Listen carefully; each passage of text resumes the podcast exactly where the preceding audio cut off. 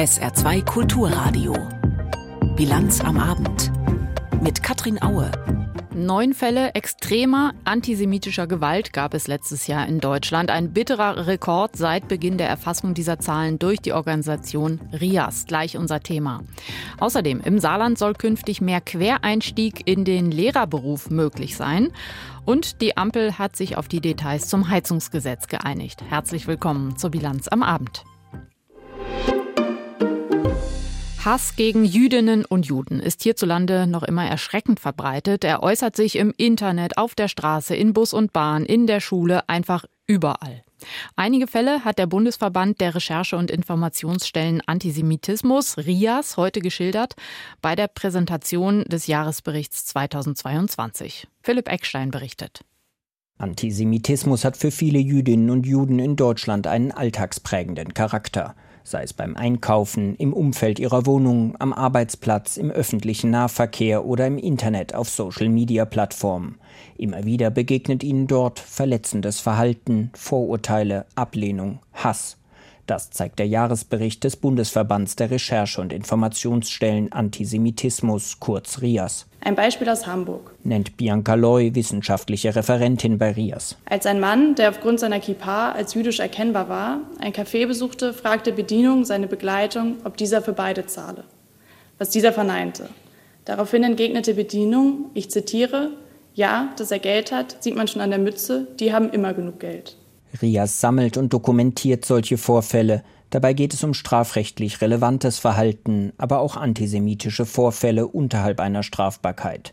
Bianca Loy. Rias dokumentierte für 2022 bundesweit 2480 antisemitische Vorfälle. Zum Vergleich, das sind deutlich mehr Fälle als im Jahr 2020, aber auch rund 300 weniger als 2021.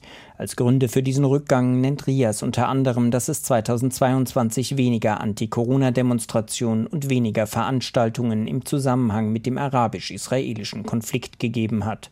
Seit 2017 erfasst Rias die Zahlen. 2022 gab es einen neuen Höchststand bei antisemitischen Vorfällen der Kategorie extreme Gewalt insgesamt neun Fälle. Darunter fallen Schüsse auf die Eingangstür des Rabbinerhauses der alten Synagoge in Essen, ein Brandanschlag in Bochum und ein vereitelter Anschlag auf die Synagoge in Dortmund.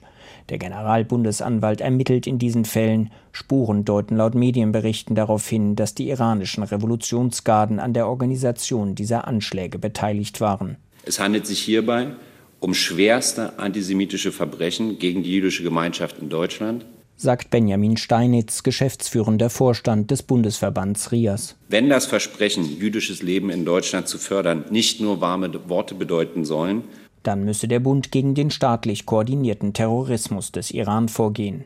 Steinitz forderte die Bundesregierung dazu auf, sich dafür einzusetzen, dass die iranischen Revolutionsgarden auf die EU-Terrorliste kommen.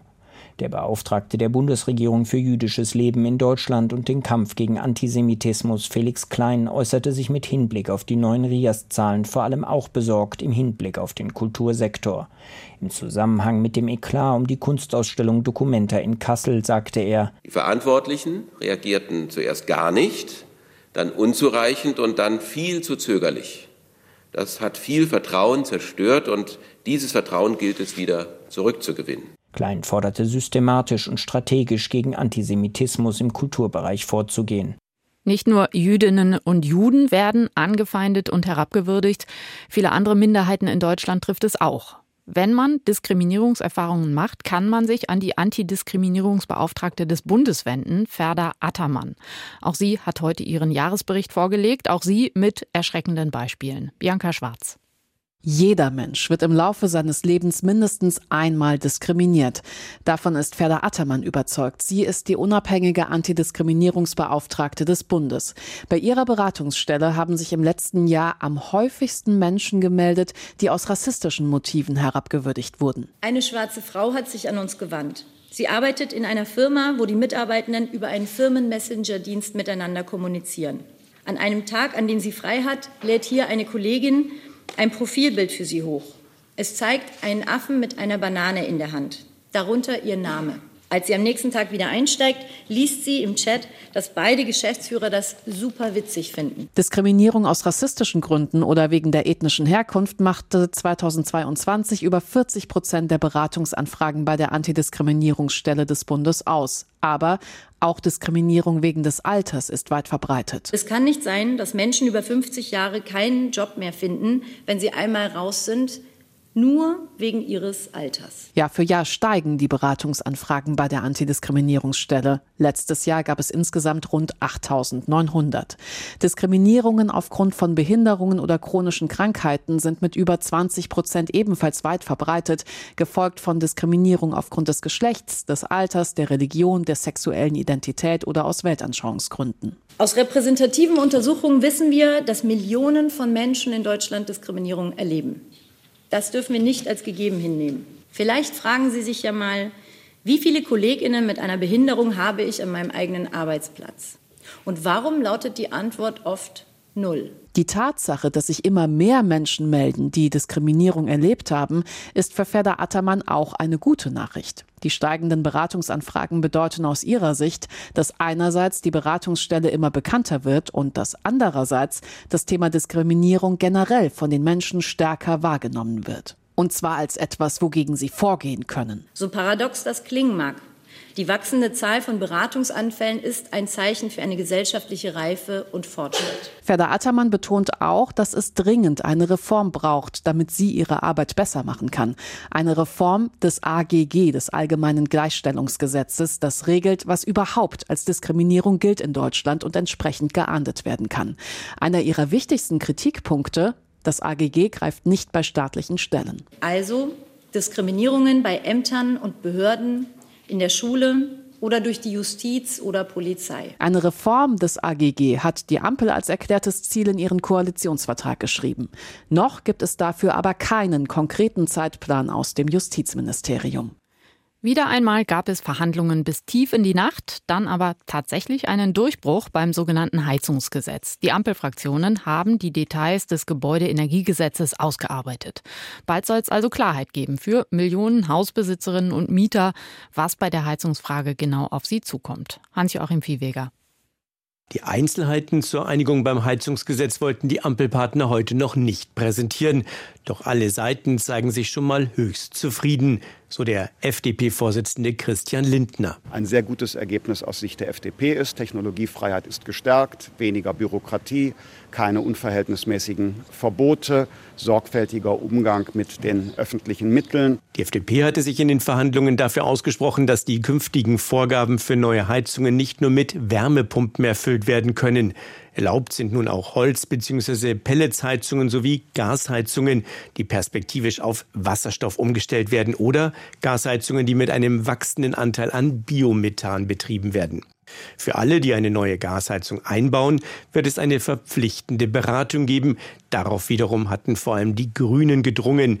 Wichtig sei auch, so Parteichef Omid Nuripur, dass die Reform des Gebäudeenergiegesetzes wie geplant in Kraft treten könne. Das wird eine Gültigkeit haben zum 1.1.24, wie wir es ausgemacht haben. Und es ist offensichtlich, dass die kommunale Wärmeplanung kommen muss bis 28. Die Verknüpfung mit der kommunalen Wärmeplanung ist der zentrale Unterschied im Vergleich zu den ursprünglichen Planungen.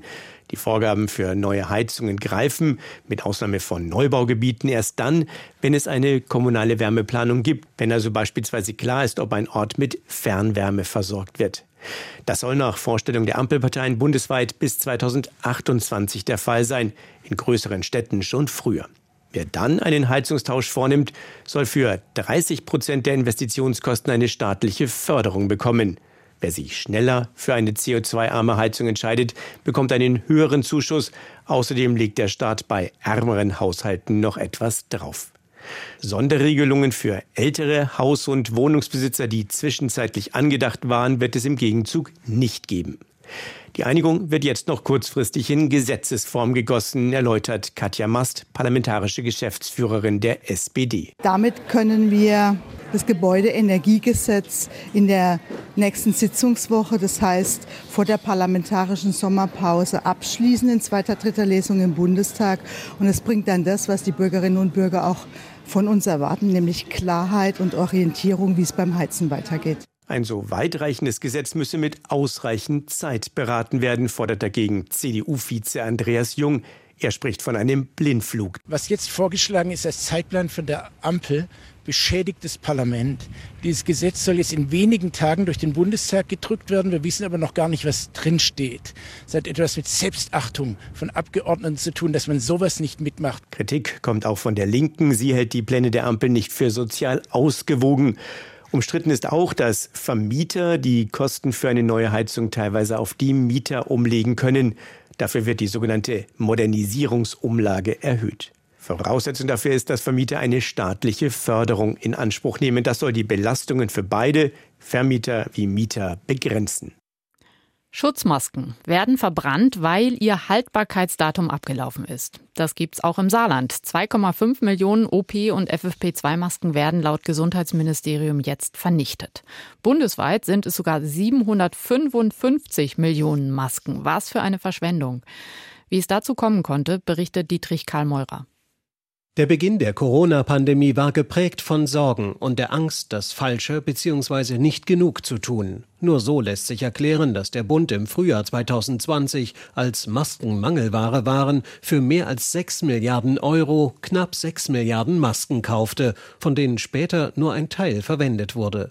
Dass zu dieser Zeit auch Fehler gemacht wurden, muss der damalige Gesundheitsminister Jens Spahn, CDU, bereits im April 2020 geahnt haben, als er sagte, wir werden in der politischen Debatte und auch in der medialen Debatte nach dieser Corona-Lage alle miteinander viel verzeihen müssen. Der Bund hat in der Corona-Krise unkoordiniert Schutzausrüstung beschafft, findet heute der FDP-Haushaltspolitiker Carsten Klein. Und das hat zu einer völligen Überbeschaffung am Ende von Masken und persönlicher Schutzausrüstung geführt. Klein kritisiert, dass der Bund persönliche Schutzausrüstung und Masken, deren Ablaufdatum sich näherte, nicht an den Markt zurückgegeben hat. Im Ergebnis sitzt der Bund jetzt auf einem riesigen Berg von Masken, die am Ende noch entsorgt werden müssen und den Steuerzahler weitere Millionenbeträge kostet. Tatsächlich sollen nun 755 Millionen Masken verbrannt werden. Das bestätigte das Bundesgesundheitsministerium. Das ist natürlich ein absolutes Armutszeugnis für die Bundesregierung und für Gesundheitsminister Lauterbach. Findet Katrin Vogler, die gesundheitspolitische Sprecherin der Bundestagsfraktion der Partei Die Linke.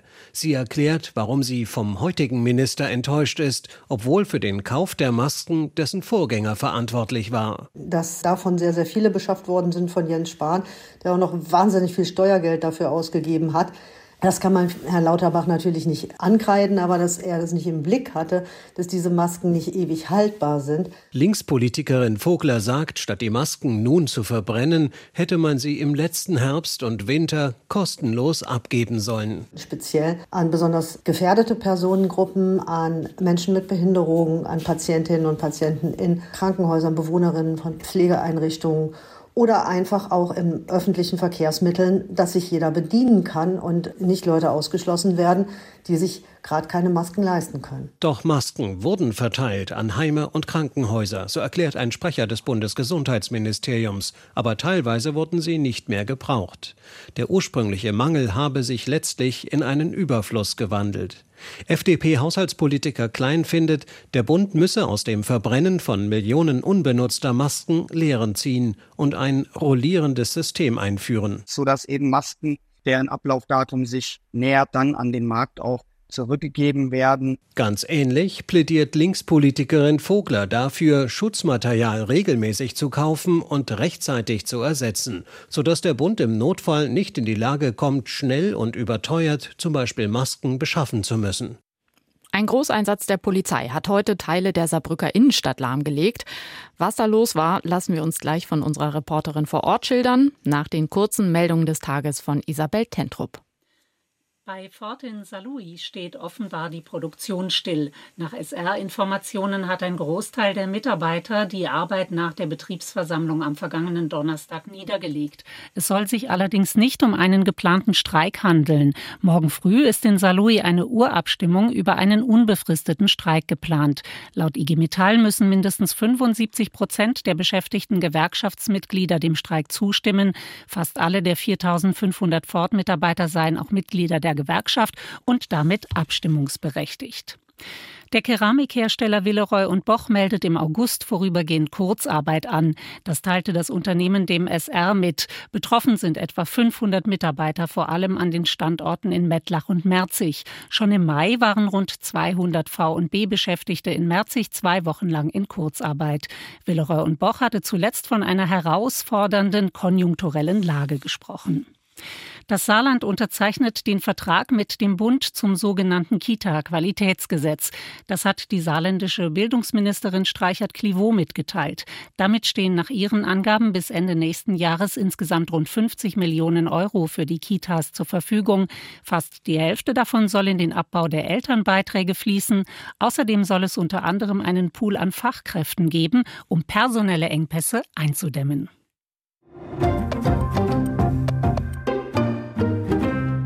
Ein großer Polizei äh, äh, einen großen Polizeieinsatz gab es heute Nachmittag in der Saarbrücker Innenstadt. Der Landwehrplatz war weiträumig abgesperrt wegen eines verdächtigen Gegenstands in der Saarbahn. Unsere Reporterin Simin Sadegi ist mit dem Reportagewagen vor Ort. Simin, was hat der Kampfmittelräumdienst denn nun gefunden?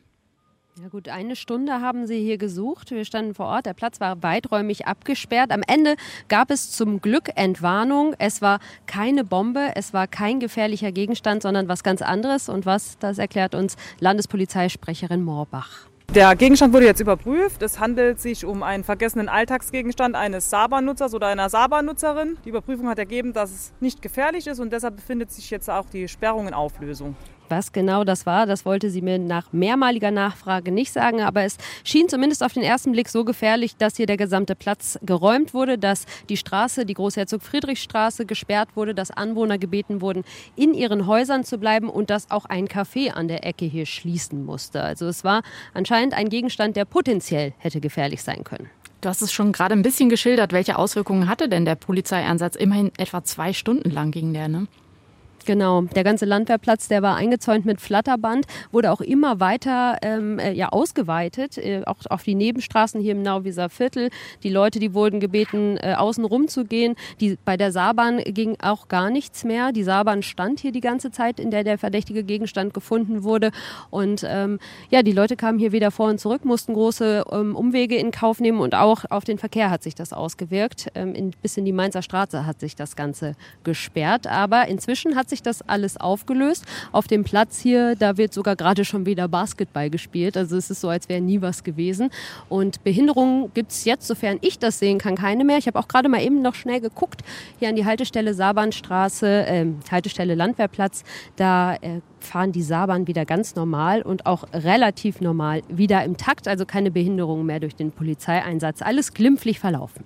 Unsere Reporterin Simin Sadegi vor Ort am Landwehrplatz der heute Nachmittag für ungefähr zwei Stunden ordentlich gesperrt war. Strengerer Naturschutz in der Europäischen Union drohen die Pläne dafür jetzt zu scheitern. Im Umweltausschuss des EU-Parlaments ist ein Gesetzentwurf für mehr Renaturierung durchgefallen. Entscheidend dabei war die Fundamentalopposition der EVP-Fraktion im Parlament. Auch die deutschen Parteien CDU und CSU gehören dazu. Jakob Mayer mit den Hintergründen. Das Ergebnis fiel denkbar knapp aus. Die Hälfte der Mitglieder im Umweltausschuss des EU-Parlaments stimmte für das Gesetz zur Wiederherstellung der Natur, die andere Hälfte dagegen. Damit ist das Vorhaben zunächst gescheitert. Es sieht vor, bis 2030 mindestens ein Fünftel der geschädigten Land- und Wasserflächen in der EU zu sanieren, etwa trockengelegte Moore wieder zu vernässen oder Wälder aufzuforsten. Dieses Gesetz ist notwendig, um das Artensterben zu stoppen, um unsere Klimaziele einzuhalten, erklärt die grünen Europaabgeordnete Jutta Paulus. Wenn 10 Prozent Prozent der europäischen Klimaziele beruhen darauf, dass wir gesunde Ökosysteme haben, die CO2 binden können. Und wir brauchen das Gesetz auch zur langfristigen Gewährleistung der Ernährungssicherheit. Die sieht die christdemokratische EVP-Fraktion, in der auch die Abgeordneten von CDU und CSU sitzen, gerade durch das neue Gesetz gefährdet. Nach ihrer Lesart würde das nämlich dazu führen, dass weniger Fläche für Land- und Forstwirtschaft genutzt werden könnte und dass gerade jetzt, wo die Ukraine infolge des Krieges als Lebensmittellieferant Land ausfalle. Die zuständige CDU-Europaabgeordnete Christine Schneider rechnet vor, dass allein in Deutschland 1,3 Millionen Hektar stillgelegt würden. Wir sind nämlich der Auffassung, dass wir Biodiversitätsschutz und Naturschutz besser hinbekommen, wenn wir dies gemeinsam mit den Landnutzern, mit der Landwirtschaft, mit der Forstwirtschaft, mit der Fischerei betreiben und nicht, indem wir immer mehr Flächen aus der Nutzung nehmen. Normalerweise lehnen proeuropäische Fraktionen Gesetze nicht pauschal ab, sondern versuchen sie in ihrem Sinne zu verändern. Im Falle des Renaturierungsgesetzes aber hat EVP-Fraktionschef Manfred Weber Totalblockade angeordnet. Dabei ist das Vorhaben zentraler Bestandteil von Ursula von der Leyens Green Deal, dem Plan der Kommissionschefin und Weber-Parteifreundin für Europas nachhaltigen Umbau. Wir stellen den Green Deal nicht in Frage, wenn wir einen Vorschlag ablehnen. Aber wir sind der Meinung, dass dieser Vorschlag so schlecht ist, dass man ihn auch nicht durch Änderungsanträge verbessern kann. Betont der umweltpolitische Experte der Europa-CDU Peter Liese. Auch die geplante Pestizidverordnung lehnt die EVP kategorisch ab, die bis 2030 den Einsatz von Pflanzenschutzmitteln halbieren soll. Seit einem EVP-Kongress im Mai in München warnt Fraktionschef Weber davor, Landwirte übermäßig zu belasten. Dabei dienen ihm wohl die Niederlande als Mahnung. Dort wurde bei Provinzwahlen im März die rechtspopulistische kommunistische Bauernbürgerbewegung BBB stärkste Kraft. Führende EVP-Politiker beklagen regelmäßig Brüsseler Überregulierung. Auch die Staats- und Regierungschefs Frankreichs und Belgiens verlangen eine Pause bei Umweltvorschriften.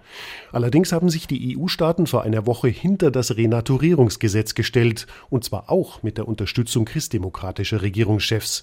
In einem offenen Brief wenden sich tausende Wissenschaftlerinnen und Wissenschaftler gegen die Argumente der EVP und fordern eine schnelle Regelung.